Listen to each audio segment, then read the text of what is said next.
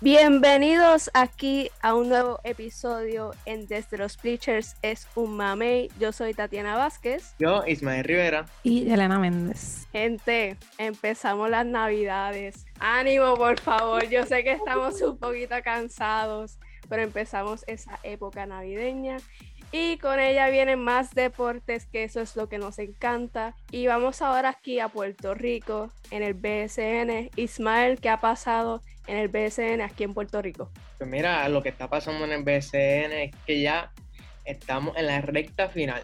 En la recta final con poco partido celebrándose, ya los capitanes de Arecibo sellaron ese boleto a la gran final, algo que se veía desde el principio de la temporada desde que eh, anunciaron un nuevo apoderado, ya veía una, nueva dinámica dentro del equipo. Los jugadores desde el principio de la temporada tuvieron a todos sus jugadores saludables, a sus jugadores estrellas. Y siento que desde ese principio de la temporada, el equipo de los capitanes llegó con, con ese entusiasmo, con esa meta del principio de ganar el campeonato, de estar en esa final, que hace dos años que no llegaban a una final. Y hay que recordar que el equipo de los capitanes de Arecibo en la pasada década fue el equipo que más campeonatos logró, que más veces llegó a la final. Un equipo que logró establecer de una vez y por todas en el baloncesto superior nacional en esa década gloriosa. Y los capitanes están esperando rivales, ya que el equipo de los Mets de Guaynabo sorpresivamente pusieron su respeto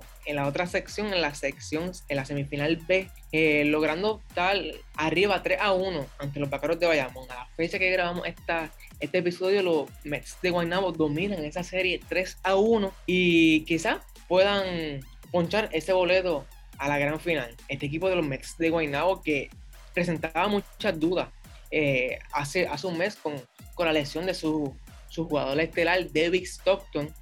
Una lesión que casi todo el mundo pensaba que ya no tenían esperanza. No tenían esperanza de pasar de la primera ronda. Y dieron ese palo contra Ponce y están a punto de dar ese palo contra los vaqueros de Bayamón. Los vaqueros de Bayamón necesitan tres victorias corridas para llegar a esa, a esa gran final, que es algo que es muy difícil en el mundo del deporte, ganar tres veces consecutivamente. Esto ha dado mucho de hablar en, en las últimas semanas porque los vaqueros de Bayamón terminaron con un récord sumamente sólido, eh, con solamente tres derrotas, si no me equivoco. Estar 3-1 en una serie abajo eh, es difícil y es sorprendente, ¿no? Porque el equipo de Guaynabo ha hecho sus ajustes. Han tenido varias lesiones de jugadores y con todo y eso han prevalecido, han hecho sus ajustes con el equipo más dominante de la liga y eso es digno de admirar. Lamentablemente el equipo de Bayamón ha tenido muchos errores en la parte ofensiva, ya que eh, el juego, si no me equivoco, o en ese cuarto juego, el equipo de los Mets de Guaynabo dejaron en 66 puntos al equipo de Bayamón. O sea, eso tiene de admirar la defensa de Guaynabo está sumamente dura, sumamente sólida. Eh, su refuerzo, Amira Brima, está imponiendo respeto en la pintura, capturando más de 12 rebotes por, por juego, dando más de 3 bloqueos por partido. Eso, sin lugar a duda, está forzando al equipo de los vaqueros de Bayamón a tirar de afuera. Y lamentablemente la bola no ha estado entrando en esta serie. Eh, Javier Mojica está prácticamente solo.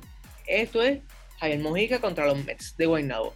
Benito Santiago está desaparecido, Christian Doolittle está desaparecido, Davis está desaparecido y son piezas importantes que necesita el equipo de Bayamón para poder sacar esta serie adelante. Lamentablemente, eh, en esta serie de semifinales, esta serie de playoffs, se trata de ajuste, de hacer ajuste. En esta serie tenía la mayoría de la gente, tenía favorito a los vaqueros de Bayamón. Incluso yo di esta serie barrida 4-0 a favor del equipo de Bayamón. Pero la historia no ha sido así. El equipo de, los Mets no han contado con su, con su point guard, Jonathan Hunt, tuvo una lesión. Y con todo eso, con su refuerzo Deadmond y con el regreso de Tony Bishop, han logrado capitalizar y han logrado tener esta serie arriba.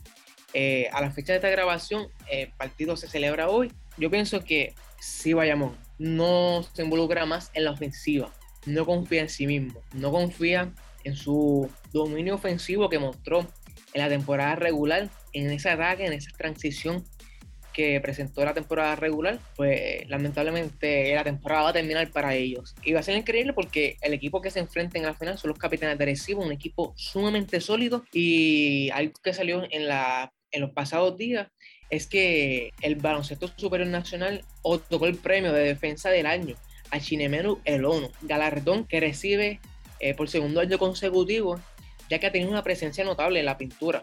En 32 partidos jugados en la temporada regular, logró 55 tapones. O sea, quien quisiera penetrar y anotar una güerita contra el ONU, eso era prácticamente imposible. Eh, también eh, el equipo, los capitanes de Recibo reciben otro premio, y es que Fabián Eli y Emanuel Gasmey, que yo no sé si ustedes los conocen, alguien, alguien por ahí que se llama Manuel Doblea, no sé si ustedes lo conocen, recibieron eh, el premio de los apoderados del año, eh, logrando esta temporada un récord de equipo 23 y 9, eh, logrando la primera posición de la sección A. También fueron anfitriones del Juego de Estrellas 2021 y logrando muy buenos cambios, muy buenas adquisiciones durante la temporada. Recordar que adquirieron al jugador Víctor Liz, en cambio con el de Jesús, adquirieron a Jonathan Rodríguez, pieza importantísima para este equipo de los capitanes, también adquirieron a Javi González, adquirieron a, al mexicano Gustavo Ayón, y estos movimientos le han dado una base sólida a este equipo de los capitanes de que ganarle es prácticamente imposible.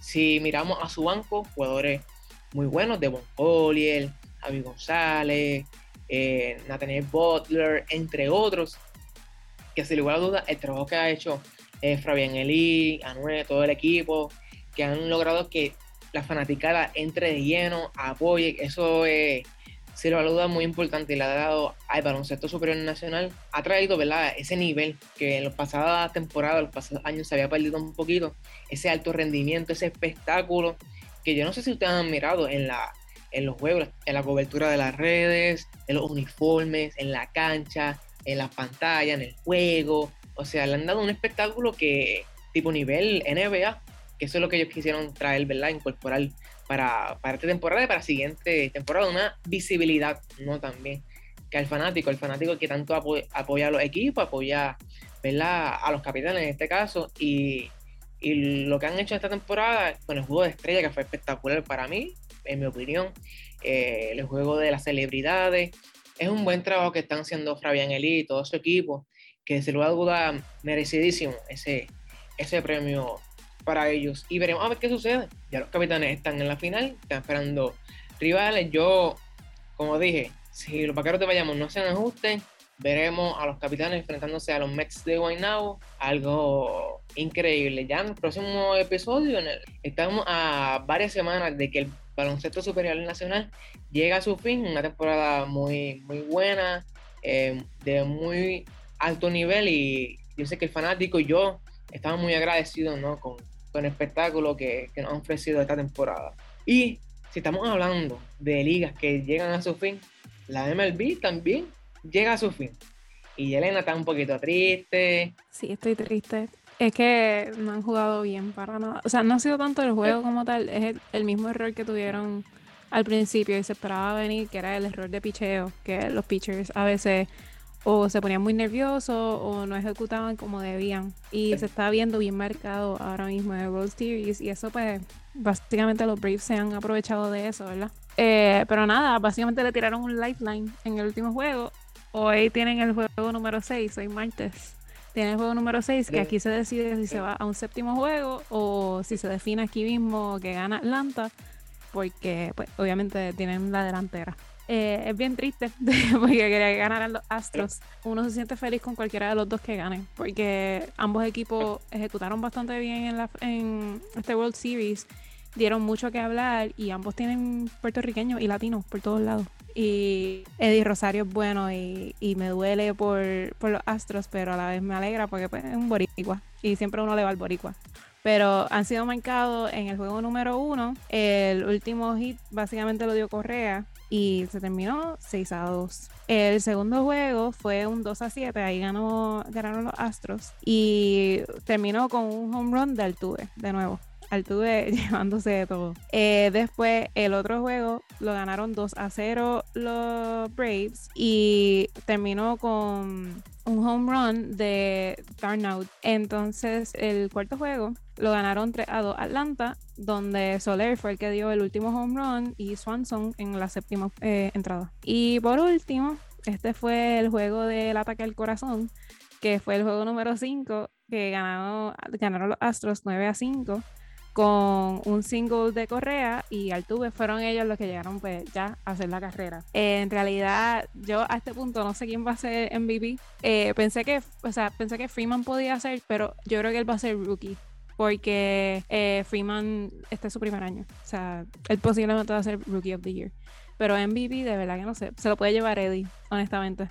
Se lo puede llevar Eddie. O si no se lo lleva Eddie, se lo lleva o Jordan Álvarez o Altuve que son, esos son mis top 3 ahora mismo para ese premio. Y nada, está bien, está bien loco, de verdad. Yo estoy bien triste por los Astros, pero pues se lo han ganado. Y se lo han ganado porque no han ejecutado como deberían. Pero no nos podemos, ¿verdad? No podemos olvidar que más o menos los Astros estaban en una situación similar con el equipo de los Rexos. Y ya vimos el, el, el combat que hicieron, ¿no? Estando en una desventaja y lograron robarse esta serie. Ahora esta serie eh, regresa a Houston y yo siento que esa confianza de, de, parque local puede traernos esa, esa confianza. Los jugadores, como te has dicho, el picheo no ha sido muy bueno que digamos, ¿verdad? Ha tenido sus deficiencias, pero yo no dudo, ¿verdad? Que, que hoy vengan los astros y vengan, ¿verdad? A darle cuatro patadas o a poner, o a poner ¿verdad? Su, su juego empezar, ¿verdad? Imponiendo el juego, que eso es bien importante desde las primeras entradas. Si logran controlar esa, esa defensa, yo pienso que tienen oportunidades, porque como tú has dicho, ellos, sí, en la parte ofensiva, los juegos que han ganado se han visto, se han visto bien, ¿no? Altuve ha tenido buenos, buenos, buenos resultados, buenas oportunidades y veremos a ver qué sucede mayormente su conflicto es en defensiva. Y un dato importante es que este juego es en Houston y usualmente los juegos que pierde Atlanta son en estadios que no son los de ellos, no en home, cuando son visitantes. Entonces, el último juego que fue que ganó Houston, ese ha sido el primer juego que Atlanta pierde en su estadio.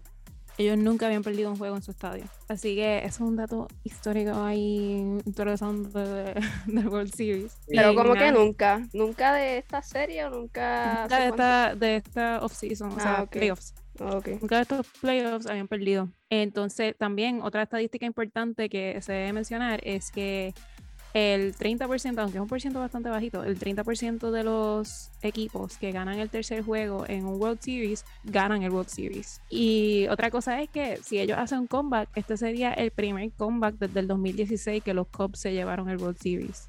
Eh, ya llevamos varios años sin haber un comeback tan fuerte como sería este de los Astros versus los Braves. Y nada, realmente cualquiera que gane yo voy a estar feliz porque ambos tienen boricua, ambos tienen latino y todos los jugadores en esos equipos han dado mucho del, del que hablar. Si los Atlanta lograsen, ¿verdad? Ese campeonato sería eh, el primer campeonato luego de más de 20 temporadas. Alrededor, creo que son unas 26 temporadas. Una 97. Sí, una sequía grandísima. Y se lo duda, como yo dije hace los principios episodios, que aquí en la, por lo menos en la pelota, en la MLB, vemos un campeón distinto cada año. Y yo siento que eso hace que la liga como que esté renovada año tras año.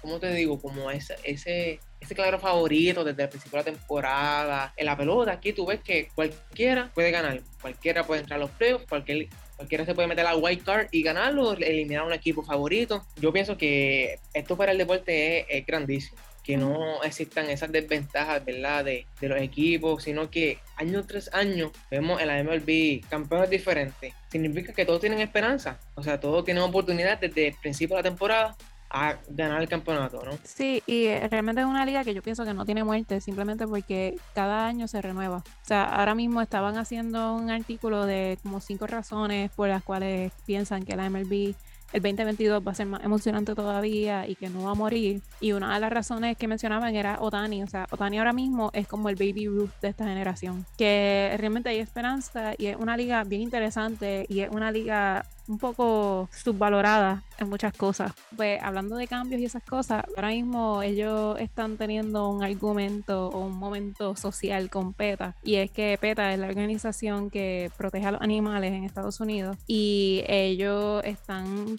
eh, luchando con la liga para eliminar la palabra bullpen cuando se refieren al área donde están los jugadores y referirse a ella como arm pen. Eh, ellos ¿verdad? se refieren a que el escuchar la palabra bullpen cuando hay un juego de pelota le da como que los lleva como al, pensar en los animales que están siendo abusados, en las vacas que están matando. A mí no me molesta la palabra bullpen. No le veo mucha significancia, no le veo mucha relevancia porque o sea, donde ellos calientan parece un bullpen. Es un lugar con reja, es un lugar donde ellos están encerrados y no tienen mucho espacio. O sea, tal vez soy yo que no lo puedo ver desde otro punto de vista. Y hay palabras en, dentro del deporte que pueden recordar algunas cosas en la historia. Y no sé, no sé qué piensan ustedes. Yo siento que cada cierto tiempo, por lo menos en la pelota, hay como que sus polémicas, ¿no? Ya vimos en el 2017 la polémica de robos de señas, también vimos la polémica, esta polémica que está sucediendo ahora con el nombre de bullpen. Y también, yo no sé si ustedes se acuerdan, eh, con el nombre de los indios de Exacto, eso era que iba a mencionar, los indios. Que, o sea, ¿ustedes piensan que esto realmente, estos cambios que suelen, por, ejemplo, de, los nombres, tengan un impacto eh, positivo, si esto realmente afecta a la sociedad como lo pintan?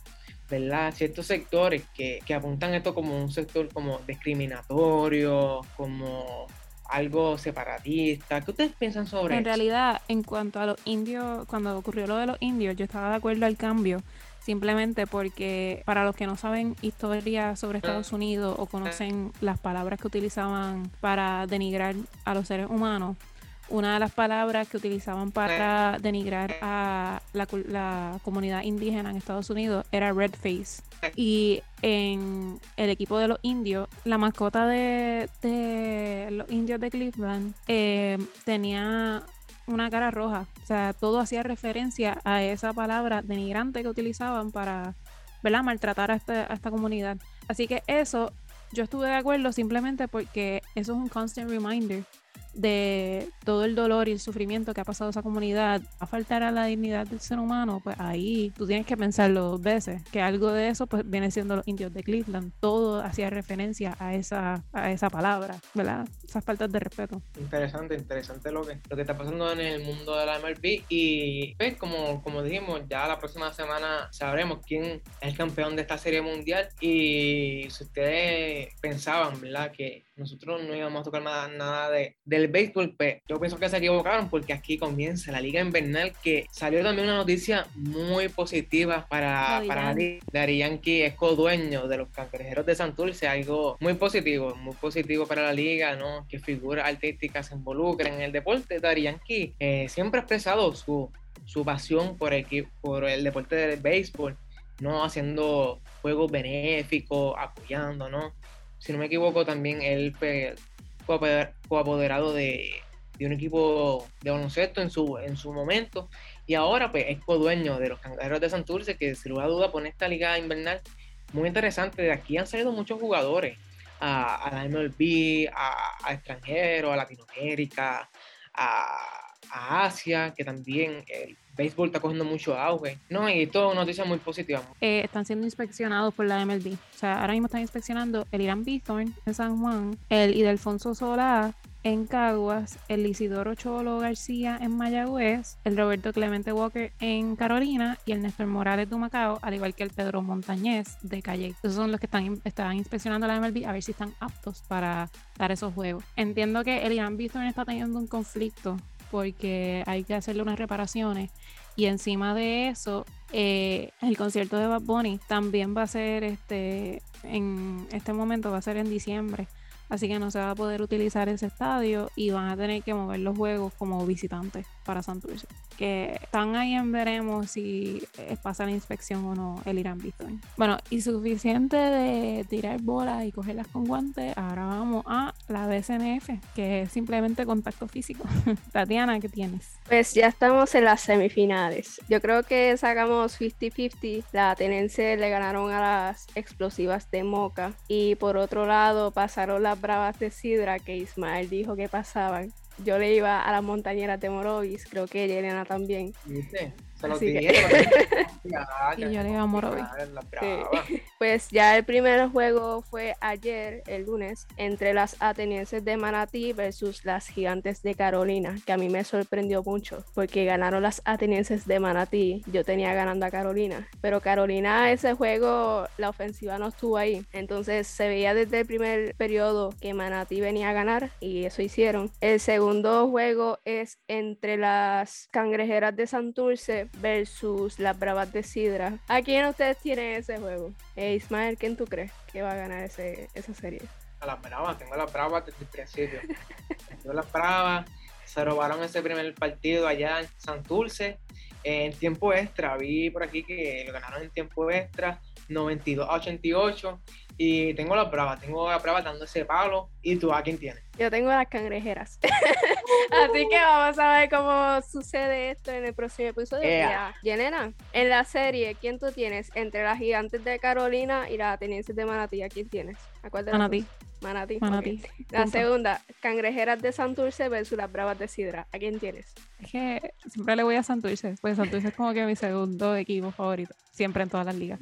Este, yo creo que Santurce, en verdad. Ya Ismael me está mirando raro, así que Ismael dijo Sidra, lo sé todo. Él está ahí, él está ahí mirando raro, así que dijo Sidra. Oye, y hablando de nena al poder, se me olvidó algo. Los Mets de Nueva York van a cambiar de general manager ahora, porque básicamente cogieron al general manager que tienen actualmente con un DUI, con un caso de DUI, que eso es guiar borracho. Pues lo votaron de, de su puesto debido a que no iba con las políticas del equipo. Y una de las principales eh, prospectos o principales candidatos a esta posición va a ser una mujer y sería, si la escogen a ella, va a ser la segunda general manager en la liga de la MLB y la segunda general manager en todas las ligas de Estados Unidos. Y su nombre es Raquel Ferreira. Van a, posiblemente sea Raquel Ferreira la próxima mujer que sea general manager de un equipo de la MLB. Saben que la primera fue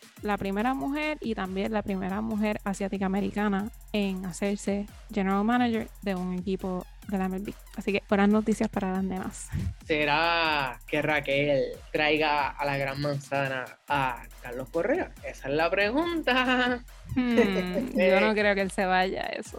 Sí, eso iba a decir. ¿Quiere irse o no quiere irse? Eso es otra cosa. Vamos a ver. Mm, no, no, no. Yo creo que él quiere vestirse con rayitas. Interesante. Veremos a ver qué sucede en la agencia libre. Ismael, ¿qué ha pasado en el mundo del fútbol? ¿Qué ha pasado? Cuéntanos. Bueno, les cuento que las pasadas semanas salió la lista oficial de los candidatos al Balón de Oro. Este galardón premia al mejor jugador de la, de la, de la FIFA, ¿no? Eh, algo que, que nombra a este, que recibe este galardón como el mejor jugador de fútbol, ¿verdad? Nominado, salió en la lista, alrededor de 30 candidatos, y le podemos mencionar algunos, los más importantes y los que yo pienso que pueden obtener, ¿verdad? Eh, este, este premio.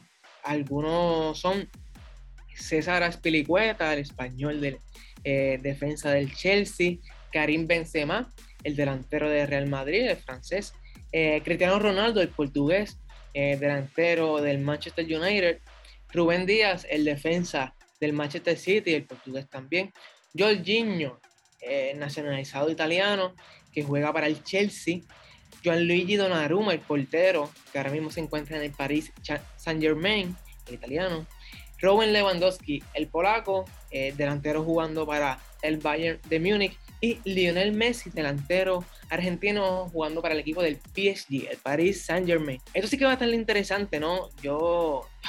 Es difícil, es difícil porque hay muy buenos jugadores que se deberían de ganarlo.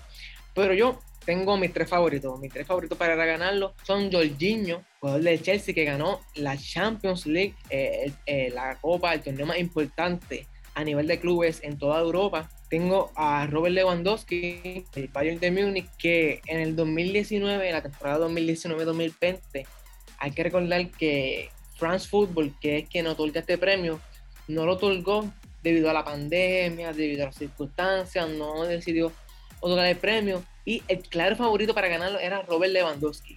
Hay que recordar que el Bayern de Múnich ganó el sextete, eh, algo, si lo va a duda, algo histórico. Hay que recordar que el equipo de Pep Guardiola, el equipo del Barcelona, logró esa histórica hazaña. Lograron eh, ganar la Champions League, ganar la Supercopa de Europa, la Supercopa de Alemania, ganaron la Liga de Alemania, eh, el Mundial de Clubes, o sea, algo realmente histórico. Y el delantero eh, Robert Lewandowski hizo algo histórico, algo histórico sin lugar a dudas. Y en 47 partidos logró anotar 55 goles. O sea, eso, eso es increíble. Y pues considero que Robert Lewandowski debería estar entre los, primeros tres candidatos, eh, junto a Jorginho y a Lionel Messi. Y Lionel Messi también por ganar la Copa América con Argentina, algo que él siempre ha querido y también tuvo una temporada buena a pesar de, pues, la actuación, eh, la mala actuación que tuvo el equipo del Barcelona, ¿verdad?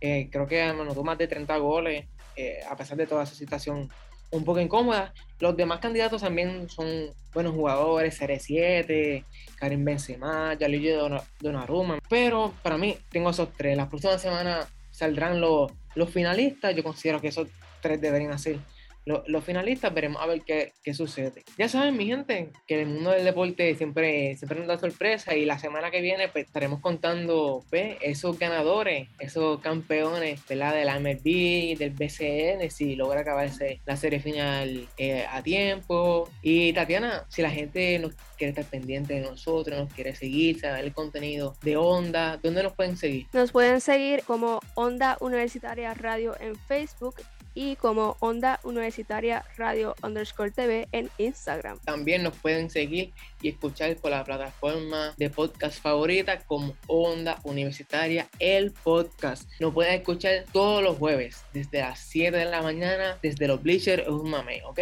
Y mi gente, esto es todo por el episodio de hoy. Se cuidan, buen fin de semana y nos vemos en la próxima. Cuídense. Adiós muchachos.